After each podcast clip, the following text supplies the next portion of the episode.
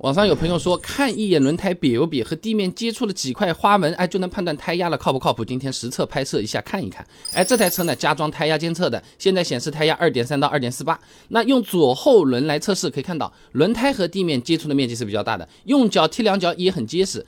钥匙抵住气门嘴，给轮胎放气，放到一点六八左右，那胎压监测已经开始报警了。那这个时候如果上路行驶，它也比较危险。但是你光用肉眼看，轮胎和地面接触的面积其实和之前没相差多少，用脚踢起来也很结实啊。那把低胎压、高胎压两个照片左右放一起对比看，也看不出太大的差别。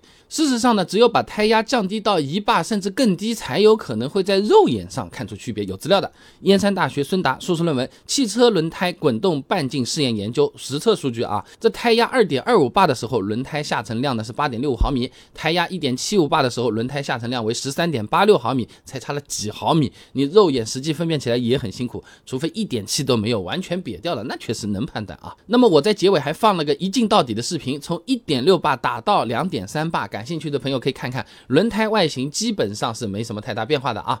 那想要判断胎压靠谱的方法，还是看厂家建议的胎压数值和车里的胎压监测系统。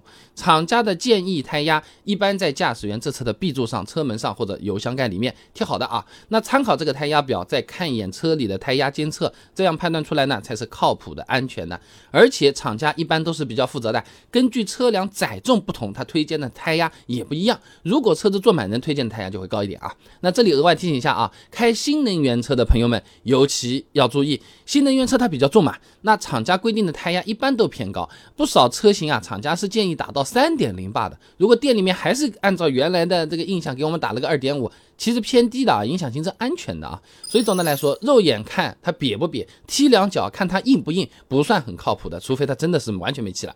那这段打气的视频比较长，给大家调过倍速了啊。你看，即使一点六巴打到两点三巴，轮胎的样子也没有什么明显的变化的。